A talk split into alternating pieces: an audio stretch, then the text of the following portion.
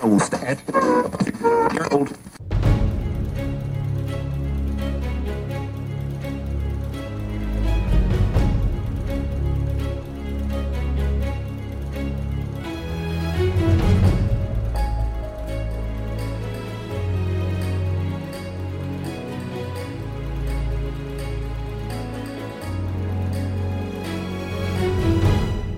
Salut et bienvenue sur Radio Taverne, le canal des bardes. Aujourd'hui, je suis avec Trikitov. Tu vas bien? Bah ouais, écoute, je vais bien, Bastien. Et toi? Eh bah écoute, ça va. Je suis très content de t'avoir parce que on en a un petit peu parlé. Euh, pour moi, tu es un petit peu la personne qui a qui m'a donné envie de faire ce podcast. Puisqu'il y a un an, je t'ai rencontré au Fige et euh, tu me présentais tout un univers sur lequel tu avais travaillé en freelance. Et je me suis dit, en fait, il y a quelque chose à faire. Les gens euh, résument trop souvent le jeu de rôle à la même chose. Et en fait, tu étais vraiment pour moi la découverte de ce, cette autre chose qu'on va voir ensemble. Bah écoute, euh, je, suis, je suis ravi, je suis même euh, honoré. Bon, déjà, je suis vraiment content de faire euh, cette interview avec toi parce que voilà, tu es, quelqu'un de sympathique, de dynamique, etc. Je me souviens bien de notre rencontre au Fige. Alors, d'être là en plus maintenant à faire cette interview avec toi, c'est cool quoi. C'est très très bien. C'est un grand plaisir.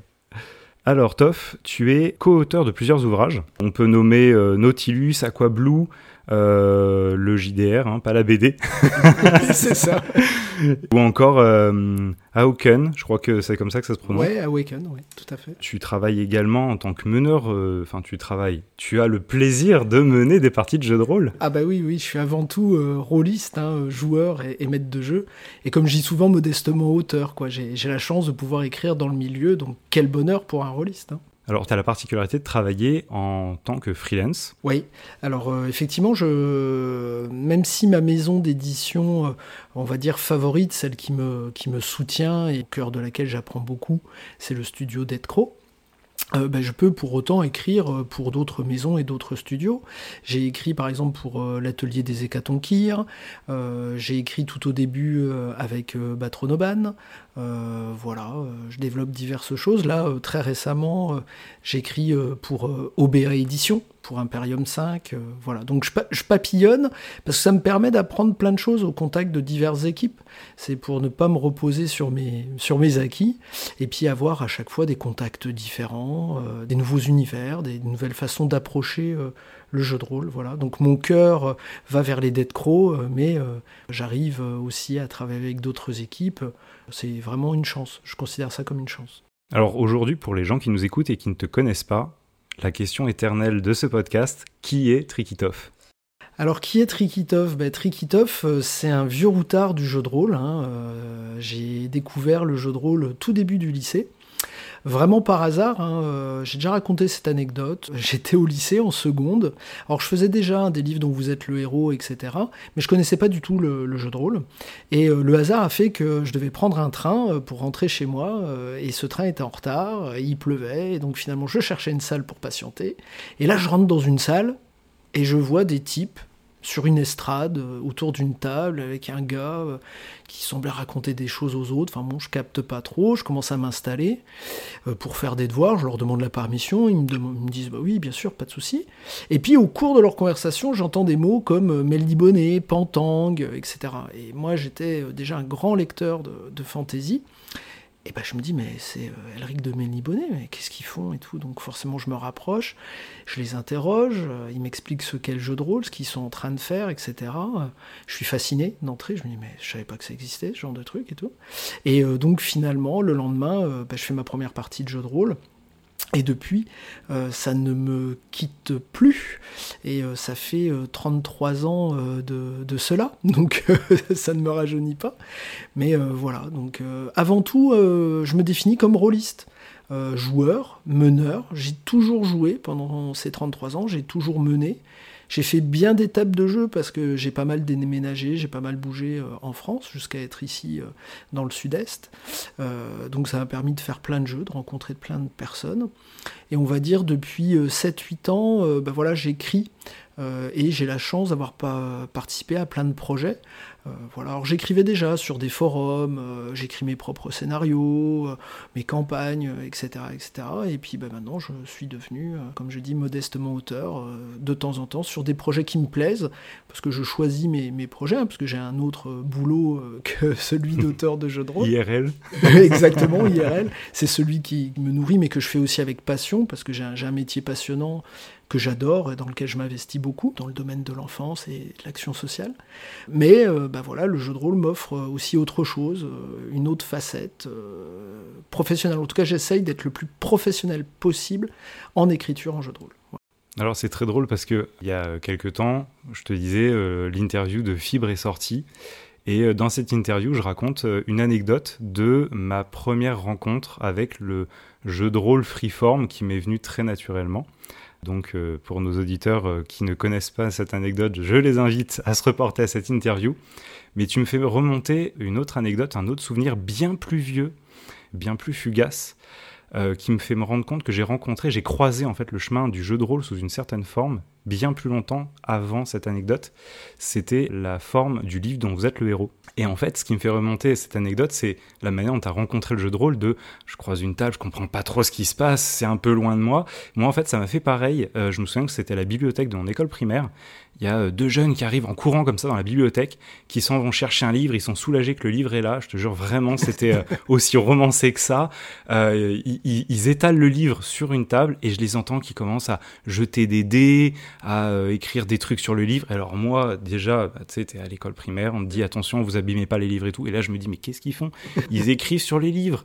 Et en fait, je tends quand même une oreille et je capte, mais vraiment très peu de choses en fait. Et je, pendant longtemps, je traîne une espèce d'incompréhension de ce qui s'est passé, jusqu'à ce que je découvre en fait un livre dont vous êtes le héros que mon oncle avait et tout à coup, en fait, tout s'est concrétisé. J'ai compris ce qu'ils avaient dans les mains à cette époque-là. Je me souviens qu'ils se sont fait engueuler à l'époque par euh, la bibliothécaire qui les a surpris en train d'écrire sur le livre parce qu'on n'abîme quand même pas les livres. Mais eh bon. Le livre dont vous êtes le héros, c'est particulier. le jeu de rôle, en fait, tu t'aperçois que quelque part, euh, de façon comme tu dis, freeform, il est dans tous les jeux d'enfants.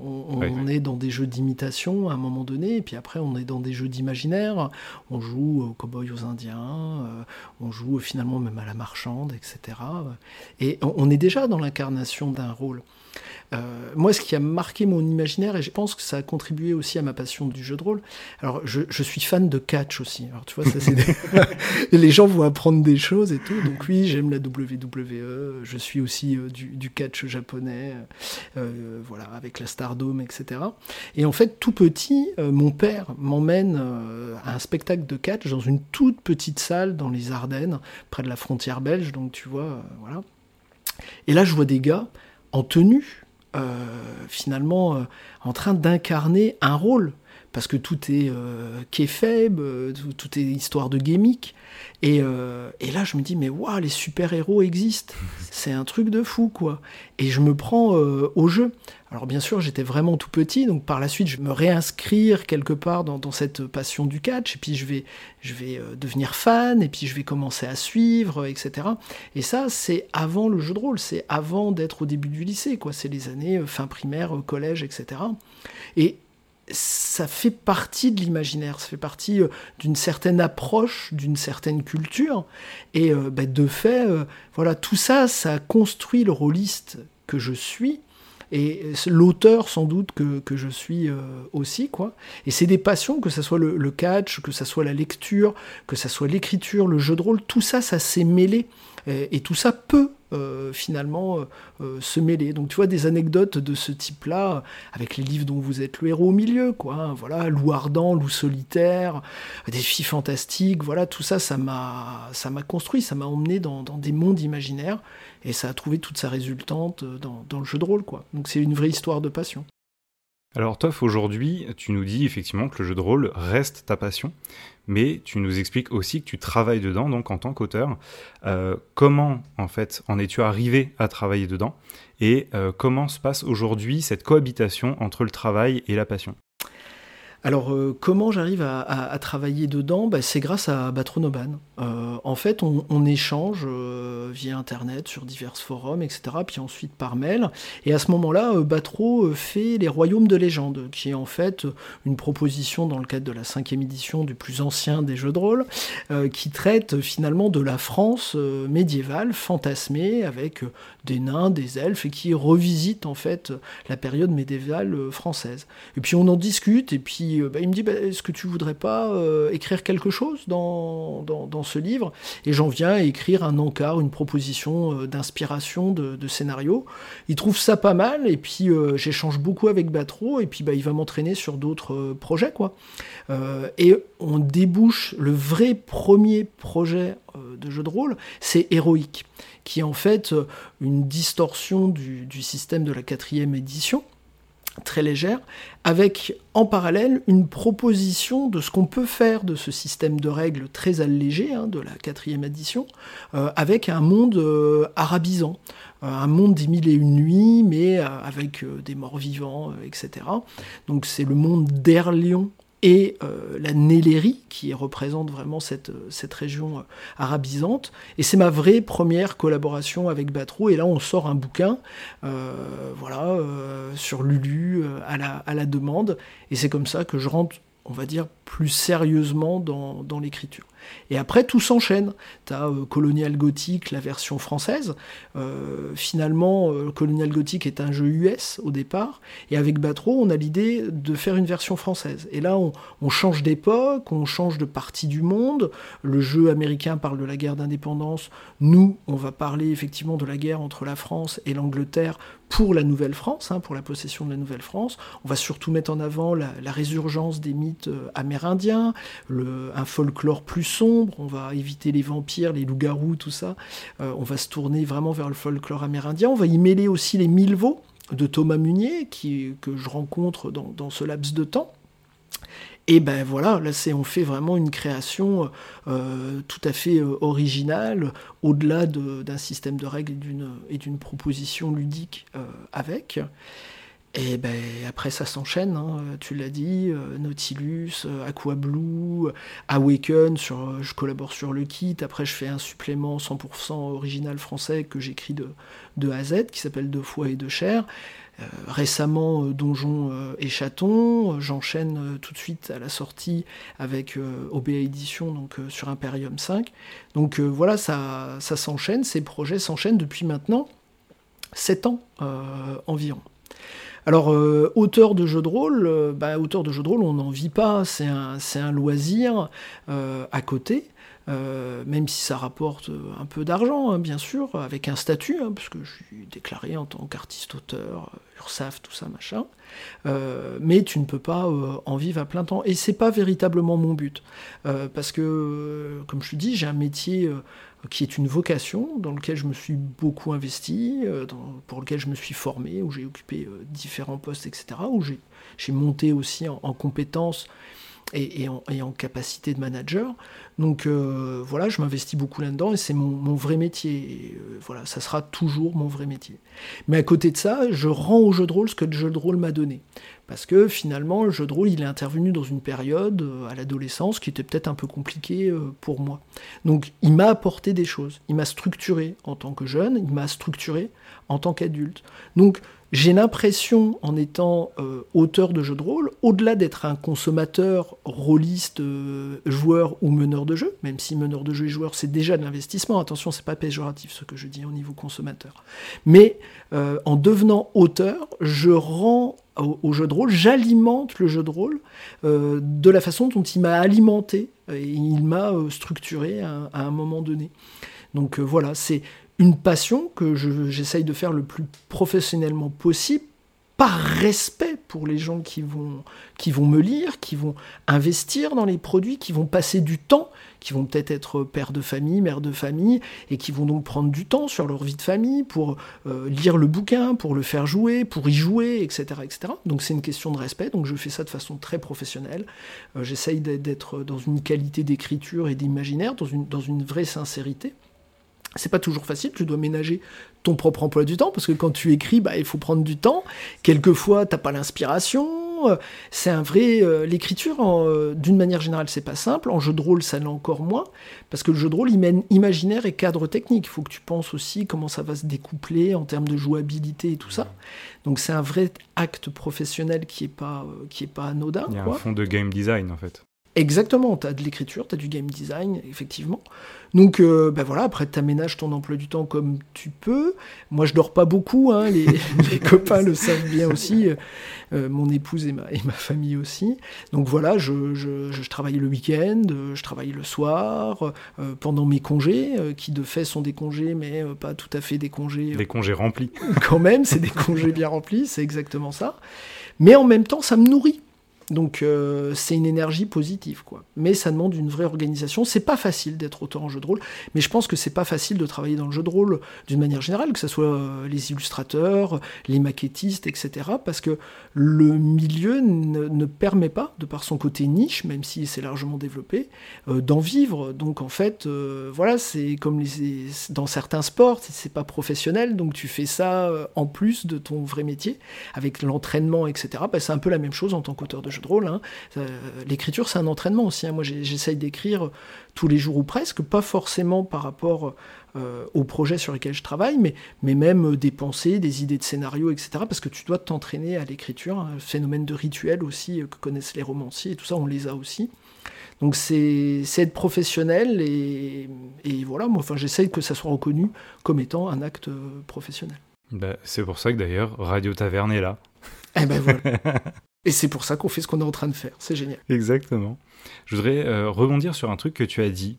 Tu nous as parlé de jeux de rôle qui s'ancraient dans un contexte historique en fonction de certains pays.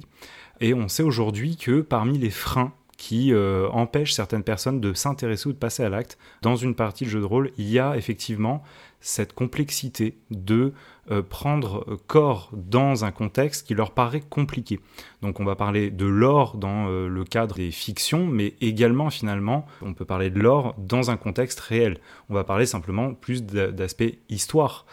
Est-ce que, selon toi, il est indispensable de connaître justement le lore d'un univers ou des euh, ancrages historiques réels pour pouvoir prendre plaisir, prendre part, jouer à des jeux comme ceux dont tu nous as parlé? Non, je le pense pas, parce que je pense que la force de l'imaginaire, c'est le primordial. Si un jeu a une note d'intention très claire, c'est-à-dire s'il peut se pitcher en une phrase ou deux, euh, si tu es soutenu par un maître de jeu qui t'explique bien la proposition du jeu, grosso modo, où ça se passe, comment ça se passe, qu'est-ce que tu joues, euh, t'as pas forcément besoin de t'être fadé euh, le livre ou de t'être intéressé dans le cadre des jeux historiques à telle ou telle période pour pouvoir jouer au jeu. Ça, ça n'empêche pas. Après, quand tu deviens, quand tu passes de l'autre côté de l'écran, dans un rôle de maître de jeu, là c'est autre chose, parce que forcément, il faut que tu aies lu au moins la mécanique, que tu connaisses un peu les grands tenants et aboutissants du monde, et encore une fois, dans le cadre d'un jeu historique, mais tous les jeux ne sont pas euh, historiques, euh, avoir au moins quelques repères pour essayer de ne pas faire n'importe quoi.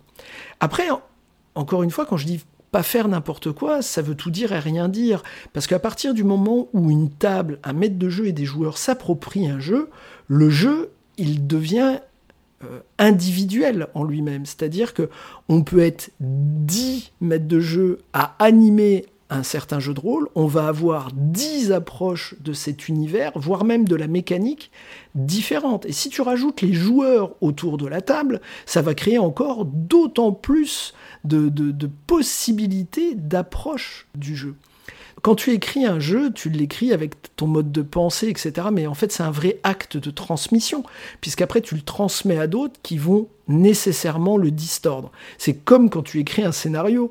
Tu sais que le scénario, tu l'écris et tu le penses d'une certaine façon, tu le fais playtester pour voir si ça marche, si ça accroche, s'il n'y a pas vraiment de, grosses fautes, etc. Euh, j'allais dire de, d'arborescence, de mécanique euh, ou de personnalité de PNJ. Mais après, tu sais très bien que les gens vont l'aborder comme ils veulent, vont le distordre. Donc, de fait, le jeu de rôle, il est assez libre, il, est pour moi très simple d'accès. Après, il faut que le produit en lui-même soit accessible et qu'il s'en donne les moyens. Mais pas besoin d'être un expert ni en jeu de rôle ni en toute autre chose pour faire du jeu de rôle. C'est jeu de rôle, c'est aussi euh, un jeu, comme on, disait tout à l'heure, un jeu d'enfant. On joue au chat, à la souris, euh, finalement au gendarme, au voleur. Et puis euh, si on était des chevaliers qui, on va prendre ce château là-bas, la cabane de papy au fond du jardin, d'assaut. Puis attention, dragon, c'est le tuyau d'arrosage. Mais voilà, c'est ça la beauté du, du jeu de rôle. Finalement, tu nous parles quelque part de lâcher prise. Et ça fait en fait partie de la question pour laquelle euh, justement euh, je voulais t'interviewer. Tu as un rapport du coup à ton métier qui est dans la coécriture puisque euh, tu es en freelance et que tu as participé en ouvrage ou en supplément à plusieurs éditions. La question c'était finalement comment ça se déroule en fait un travail de coécriture, un travail à plusieurs mains? Alors déjà pour moi c'est un vrai choix parce que j'aime le travail en équipe. C'est-à-dire j'aime me confronter euh, à d'autres idées, à d'autres méthodes, à d'autres approches. C'est valable pour l'écriture, mais c'est valable aussi euh, pour les illustrateurs, euh, ou même quelqu'un qui va apporter des idées en termes de maquettes, ou même en termes d'univers. Donc j'aime bien travailler en équipe, ça c'est quelque chose qui me plaît beaucoup. Ça ne veut pas dire que je ne serais pas capable ou que je n'aurais pas envie de faire quelque chose à 100% seul. Je l'ai fait par exemple avec le, supplément de foie et de chair. Mais en fait, dans le jeu de rôle, tu n'es jamais vraiment seul. Parce que même si j'étais seul à l'écriture, tu as quand même derrière toi des relecteurs, correcteurs, maquettistes, illustrateurs qui vont illustrer ton propos ou tu vas partir d'une illustration pour en tirer euh, quelque chose d'une manière générale, euh, alors après, il y a des gens comme par exemple le Grumpf, qui eux sont capables d'illustrer, maqueter, écrire, etc. Euh, c'est génial d'ailleurs. Hein. Euh, j'ai eu la chance de travailler avec le Grumpf, c'est quelqu'un d'extraordinaire, mais, ils sont rares ces personnes-là. Donc de fait, le jeu de rôle et la conception d'un jeu de rôle, elle est forcément en équipe. Et moi, ça me plaît, ce travail en équipe. Après, ça demande de savoir travailler en équipe c'est-à-dire quelquefois de renoncer à certaines de tes idées, d'accepter d'avoir tort, d'écouter euh, les autres. Donc finalement, c'est très euh, social, mais c'est comme tout boulot. Euh, finalement, quand euh, tu travailles dans une équipe, etc., bah, c'est une dynamique de groupe restreint, tu as des leaders, tu as des moments des gens qui prennent le leadership, d'autres qui l'abandonnent, etc. Tu as des projets qui avancent en méthode agile ou, en, méthode en V, enfin voilà, pour, pour ceux qui connaissent. Mais... Un petit peu de management. Voilà, c'est ça. Donc tu as des dynamiques qui se mettent en place, et donc de fait, ça, moi, quelquefois, j'ai eu des idées qui me semblaient être de bonnes idées, et finalement, euh, j'ai pu comprendre grâce aux autres que ce n'était pas de bonnes idées, donc euh, les abandonner. Et inversement euh, vis-à-vis d'autres. après, il faut savoir reprendre, c'est beaucoup de patience, faut être humble, faut savoir accepter de s'être trompé, faut reprendre l'ouvrage, faut voilà, c'est c'est d'une beauté complexe, je dirais. Voilà, la création, c'est d'une beauté complexe. Moi, j'adore j'adore ça, et, et j'essaye à chaque fois de trouver dans les équipes euh, avec lesquels je partage un projet, euh, bah, toujours un truc intéressant à prendre euh, à la fin, à la fin du projet. Jusqu'ici, j'ai eu la chance que ça se passe comme ça à chaque fois. Ce que je trouve intéressant finalement, c'est que ce que tu nous racontes, c'est une forme de symétrie entre ta pratique du jeu de rôle et ta façon de travailler en fait. Oui, ben je, pense que c'est ça. En fait, euh, moi, j'incarne pas un rôle quand je suis auteur ou rôliste. Christophe reste euh, Christophe. J'utilise euh, finalement des compétences que j'ai acquises dans ma vie, que ce soit à titre professionnel ou personnel. Hein. Je suis père de famille aussi. Enfin, tu la vie, l'expérience de vie, elle t'apporte quelque chose, elle te construit. Et donc, forcément, elle me sert en jeu de rôle, aussi bien en tant que rôliste, en tant que meneur de jeu, que euh, en tant qu'auteur, euh, j'essaye d'avoir la démarche la plus sincère possible. Je pense que les gens qui me côtoient, les gens qui me croisent sur les conventions, qui me croisent à table de jeu, avec lesquels je discute, ou quand je vais faire une interview sur YouTube ou avec toi aujourd'hui, il n'y a pas de faux semblant. Voilà, je, suis ce que je suis. Euh, et euh, finalement, je suis cette personne qui est rôliste, qui est. Euh, je suis cet individu riche de, de, tout ça. Donc, y a, je n'incarne pas un rôle. Je ne suis pas mon côté star, auteur, etc. Ça me ressemble pas beaucoup. Je le dis souvent, j'y reviens. Avant tout, je suis rôliste. Et j'ai la chance d'écrire dans le milieu du, du jeu de rôle. Et fier d'être rôliste. Ça, c'est une évidence. Alors, ce qui est drôle d'ailleurs, c'est que finalement, ça fait déjà deux fiches où je te croise, et à chaque fois, je n'ai pas l'occasion de m'asseoir à une table tellement tu es demandé. ouais, c'est, c'est. Mais j'adore ça. Moi, je n'aime pas, euh, s'il y a des organisateurs de conventions qui nous entendent, je n'aime pas être assis derrière une table à attendre le chaland euh, et à proposer le jeu. Je peux le faire, mais il faut aussi qu'il y ait des plages où je partage avec les gens. Partager avec les gens, c'est partager ma passion pour le jeu de rôle. Je suis un passionné. Donc, euh, aussi bien quand j'explique un univers ou des règles, et puis surtout quand je joue et que je fais jouer. J'aime faire des parties de démons en convention, j'aime avoir des gens que je ne connais pas autour de la table qui vont avoir des, réactions très fraîches euh, par rapport à ce que je vais leur proposer, etc. Ouais, j'adore ça. Et je pense que c'est communicatif, hein, donc euh, voilà. Je crois qu'on va faire une pause de deux minutes, le temps qui finit. Ouais, ouais, pas de souci. Est-ce que tu veux boire quelque chose en attendant?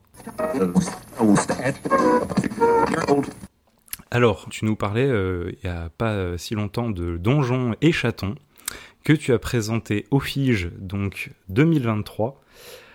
J'ai pu suivre un petit peu les pérégrinations du lancement de ce projet. D'ailleurs, je place comme ça, je l'ai soutenu. Merci. Euh, est-ce que tu veux nous en parler un petit peu Est-ce que tu veux le présenter un petit peu au micro? Oui, oui. Alors, ben, Donjons et Chatons, c'était une formidable aventure. Hein. On a fait 1665 euh, souscripteurs. Enfin, c'est un très, très, très beau succès. Euh, ben, en, fait, euh, tout part de l'univers de Clément de Ruiter, hein, qui a cet univers dans la tête. Et euh, Clément connaît François des Dead Crow. François est fasciné par ce que Clément propose en termes d'imaginaire. Et Clément a envie d'en faire un jeu de rôle. Il s'y est déjà tenté, mais là il veut en faire quelque chose de plus touffu, voilà, de, plus développé. Et euh, bah, François me met en relation avec Clément. Euh, Clément adore les créations du Grumpf. Euh, moi, j'adore ce que fait le Grumpf aussi. et on se dit, bah, tiens, pourquoi pas lui proposer de rejoindre l'équipe Et finalement, le Grumpf connaît les illustrations de Clément. Et donc voilà, une équipe se fonde avec François, Clément, le Grumpf et moi. Et on se met à l'écriture. Clément se met au dessin. Et puis, ça, c'est très fluide, c'est très, très facile. Donc euh, voilà, le projet euh, se construit. Donjons et Chatons, euh, bah, c'est un univers de fantaisie post-apocalyptique et poétique. Alors ça fait, ça fait beaucoup, mais grosso modo l'humanité a disparu, elle a laissé que des ruines, des vestiges, et les animaux sont devenus conscients, intelligents. Et parmi ces animaux, il y a un royaume, le royaume des chats, euh, qui est euh, plus puissant peut-être que les autres. Alors toutes ces sociétés, elles sont d'échelon médiéval, quoi. Hein. Mais elles vivent dans des ruines de l'humanité. Alors euh, par exemple, il y a des armures en porte de voiture, des boucliers en, couvercle de poubelle. on vit finalement dans une vieille casse auto. Enfin voilà, il y, y, a vraiment ce mélange des genres. Et le royaume des chats est gouverné par un roi euh, tyrannique, Walter, et ce roi il veut garder toutes les ressources pour lui. Donc il dit, euh, bah voilà, euh, les nouveaux chatons, les jeunes chatons, dehors. il les met dehors et leur demande de ramener soit un trésor, soit un moyen de l'amadouer, quoi.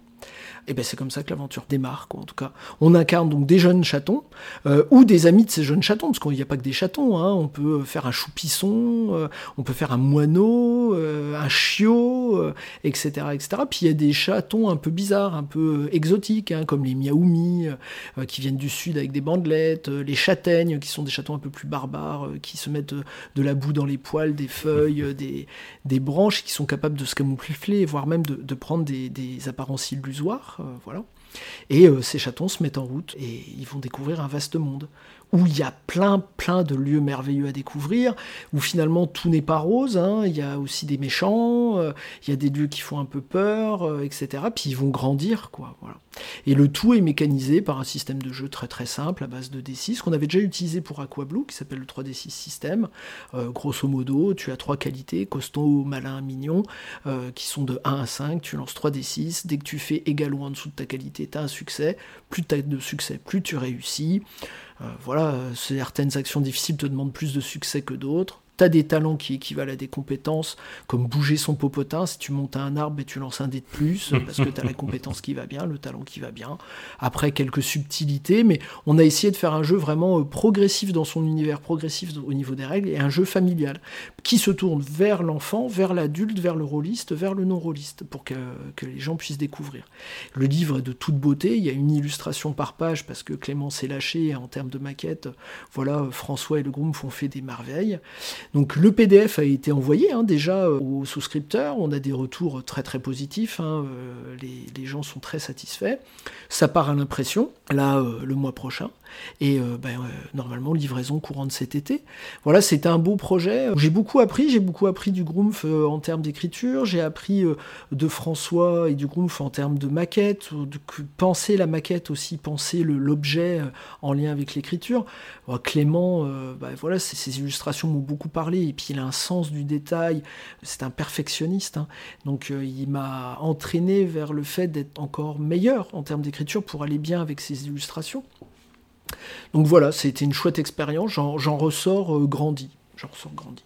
Alors la particularité de Donjons et Chatons, corrige-moi si je me trompe, mais c'est un jeu de rôle qui est effectivement bah, jouable par des adultes, mais aussi par des enfants. Eh oui, tout à fait.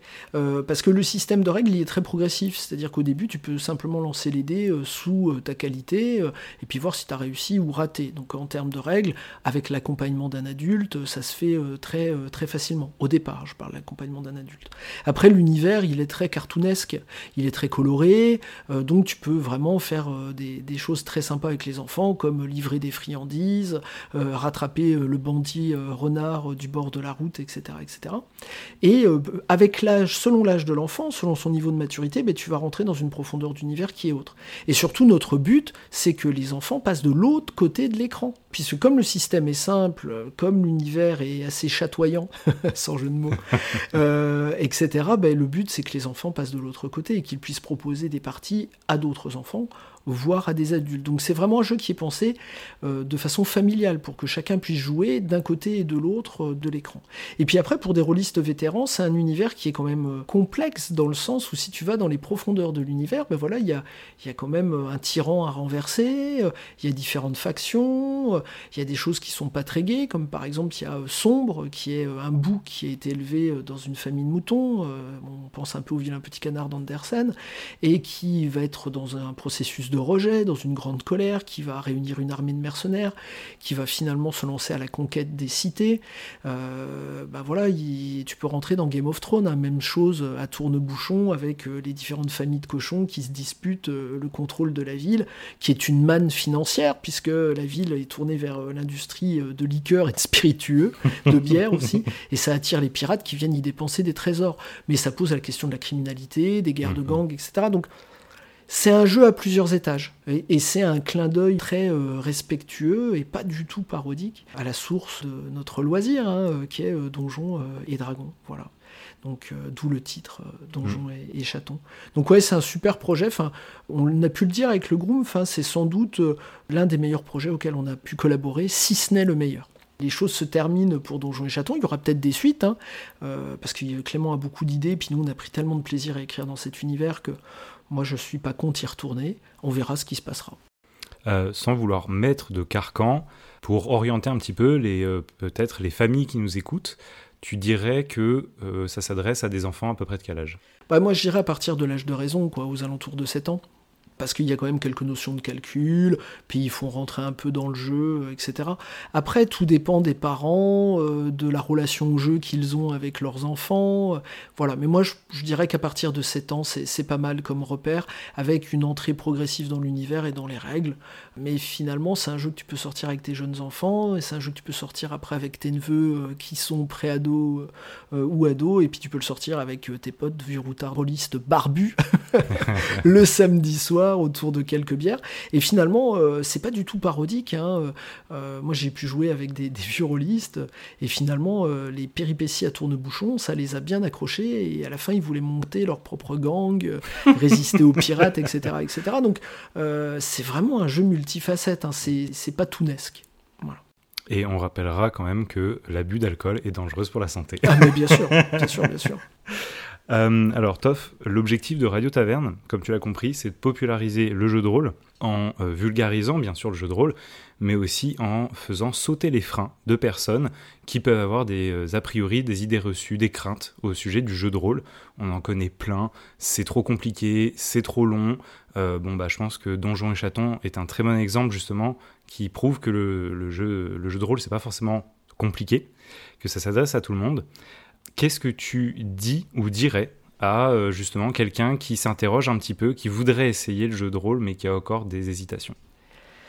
Bah, je lui dirais de s'asseoir et qu'il va vivre une belle aventure. Euh, je lui dirais que le, jeu de rôle, il est tellement multiforme au jour d'aujourd'hui, avec tellement de propositions en termes de temps, en termes d'univers, en termes de règles, etc., que tu vas forcément y trouver ton bonheur et que non, le jeu de rôle, ça nécessite pas de se fader 200, 300, 400 pages euh, avant de prendre euh, du plaisir, que non, euh, c'est pas un jeu de gestion avec des petits cubes en bois à l'allemande, même si j'adore les Eurogames, mais c'est pas ça le, jeu de rôle. Le jeu de rôle, ça peut être deux chiffres ou même pas de chiffres sur une feuille de jeu, ça peut être une feuille de jeu ou pas de feuille de jeu, c'est c'est plein de choses. On peut s'asseoir au coin de la table et euh, de dire, bon ben voilà, euh, imagine que tu es un chevalier sur, une route, il y a un pont et quelqu'un te barre le pont, et euh, c'est un chevalier qui a l'air beaucoup plus grand que toi, mieux armé que toi, etc. Qu'est-ce que tu fais? A-t-on besoin d'une feuille de perso? A-t-on besoin de dés? Finalement, c'est du conte interactif, le jeu de rôle avant tout. Et après, ben, le jeu de rôle, il est, comme je te disais, multiforme. On peut avoir des jeux à la Donjon et Dragon, on peut avoir euh, des jeux comme le Cabinet des Murmures. Il y a tellement de propositions ludiques, euh, aussi bien en termes de règles, en termes d'univers, en termes de thématiques, de la science-fiction, du médiéval fantastique, du post-apocalyptique, du contemporain, de l'occulte, qu'il euh, y a tellement de choses à, à explorer. Donc, la, réticence, euh, je pense que c'est pas un discours qui peut la, faire tomber, c'est une expérience. En fait, le jeu de rôle, ça se vit tout simplement. Euh, et puis après, c'est au maître de jeu d'être force de proposition, de, donner envie. C'est aux auteurs de donner envie dans leur façon d'écrire, dans leur façon de rendre accessibles les livres ou par l'intermédiaire d'autres supports. Euh, voilà quoi. Il y a alors, j'aurais pas un discours euh, tout fait, je pense qu'il n'y a pas de formule magique, c'est assis-toi et joue. Voilà. Et essaye. Ouais, et essaye, exactement. Et puis euh, maintenant, on, a, on est quand même entre les actuels plays, entre les émissions comme la tienne, euh, sur tous les supports, YouTube, Twitch, Spotify, etc., etc. Il y a tellement de façons, si on est curieux, de se rendre compte de ce que ça peut donner. Mais de toute façon, la meilleure des choses, c'est d'être soi-même acteur et finalement de, passer le pas, de s'asseoir et, d'essayer de passer, pas forcément une bonne soirée d'ailleurs, peut-être qu'une bonne demi-heure, qu'une bonne heure de, jeu. En démo, en festival, on fait des démos une demi-heure à une heure, pas plus, tout compris.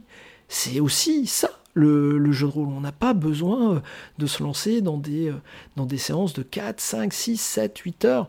C'est un des plaisirs aussi du jeu de rôle. Bien sûr qu'on peut le faire.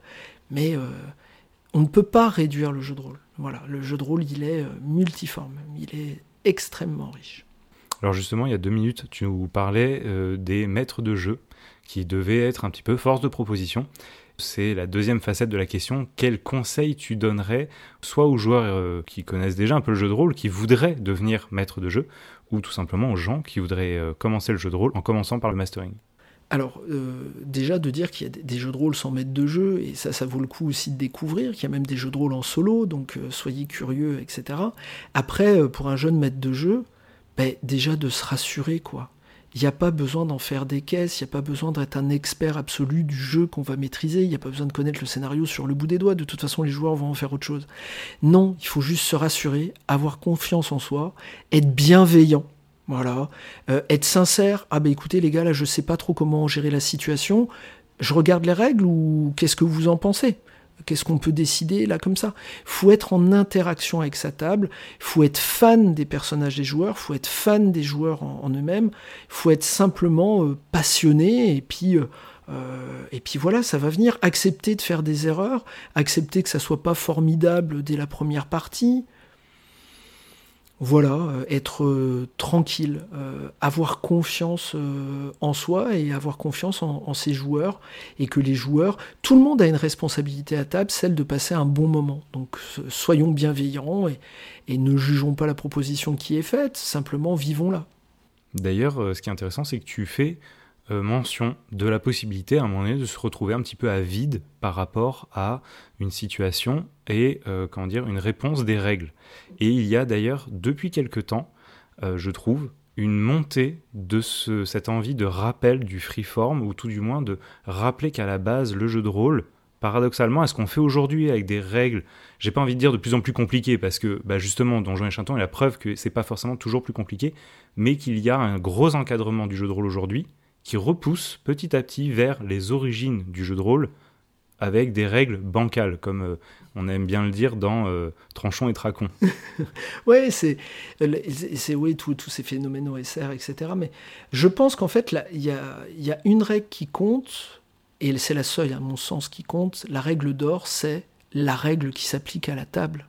C'est-à-dire que il n'y a, a, pas besoin de connaître euh, toutes les règles sur le bout des doigts.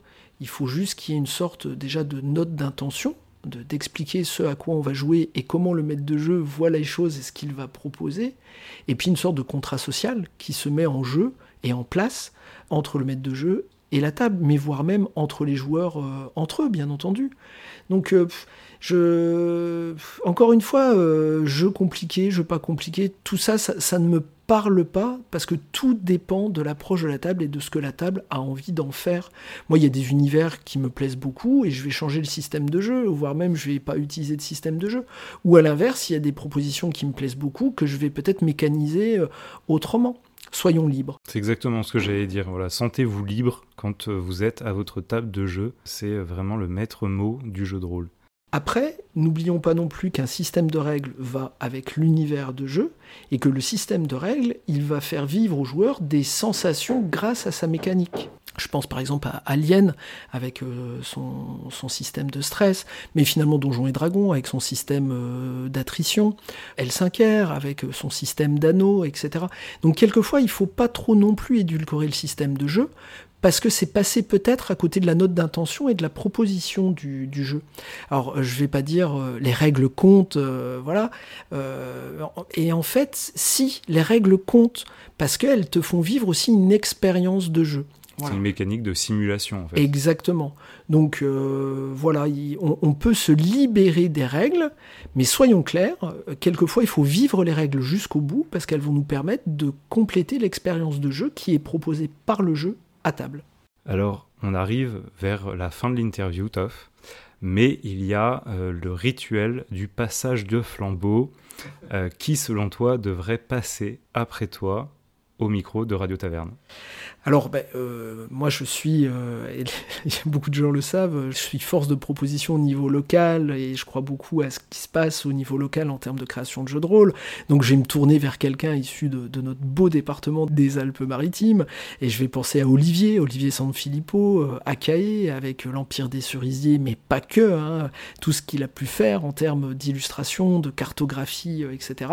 Donc, ça me ferait plaisir qu'Olivier prenne la suite et qui vienne se prêter au jeu d'interview. Euh, donc voilà, Olivier. Après, en termes de passage de flambeau, j'en profite parce que pour passer le flambeau de Donjons et Chatons euh, à la suite, euh, la suite pour moi, le nouveau flambeau que je porte et qui s'est lancé hier, hein, donc le, 27 mars. Après, je sais pas quand est-ce que sera diffusée cette interview et quand est-ce que les personnes l'écouteront.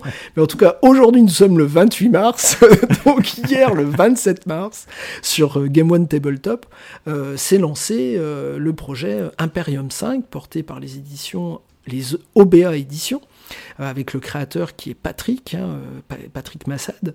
Euh, voilà, moi je vous invite vraiment à découvrir ce nouvel univers. Je, fais partie de l'équipe à l'écriture, alors modestement, parce que je vais écrire une partie du livre des secrets qui supporte euh, cet univers.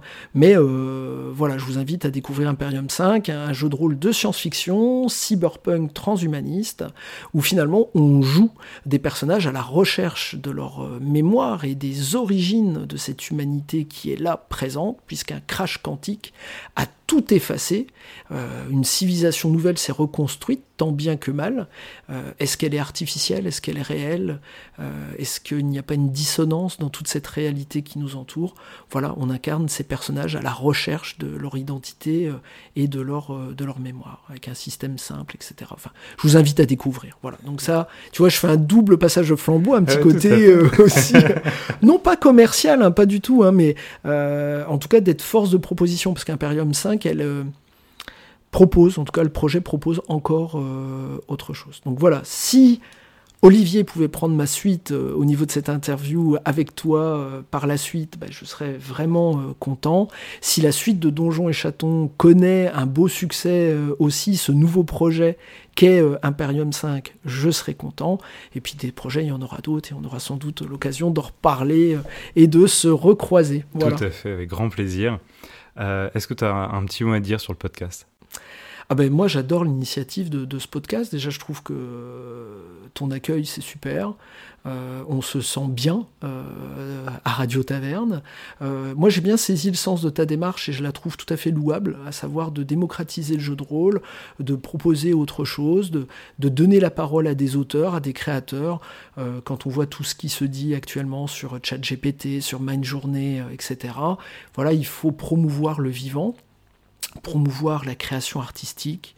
Euh, donc euh, voilà, je trouve c'est, c'est génial. Donc écoutez, venez nombreux, euh, les copains auteurs, illustrateurs, maquettistes, etc. Bastien, c'est quelqu'un de formidable. Donc il faut venir parler sur Radio Taverne, parce que voilà, fier d'être rôliste et, continuons à propager la passion. Bah écoute, merci beaucoup Trikitov d'avoir été avec nous. Merci à toi.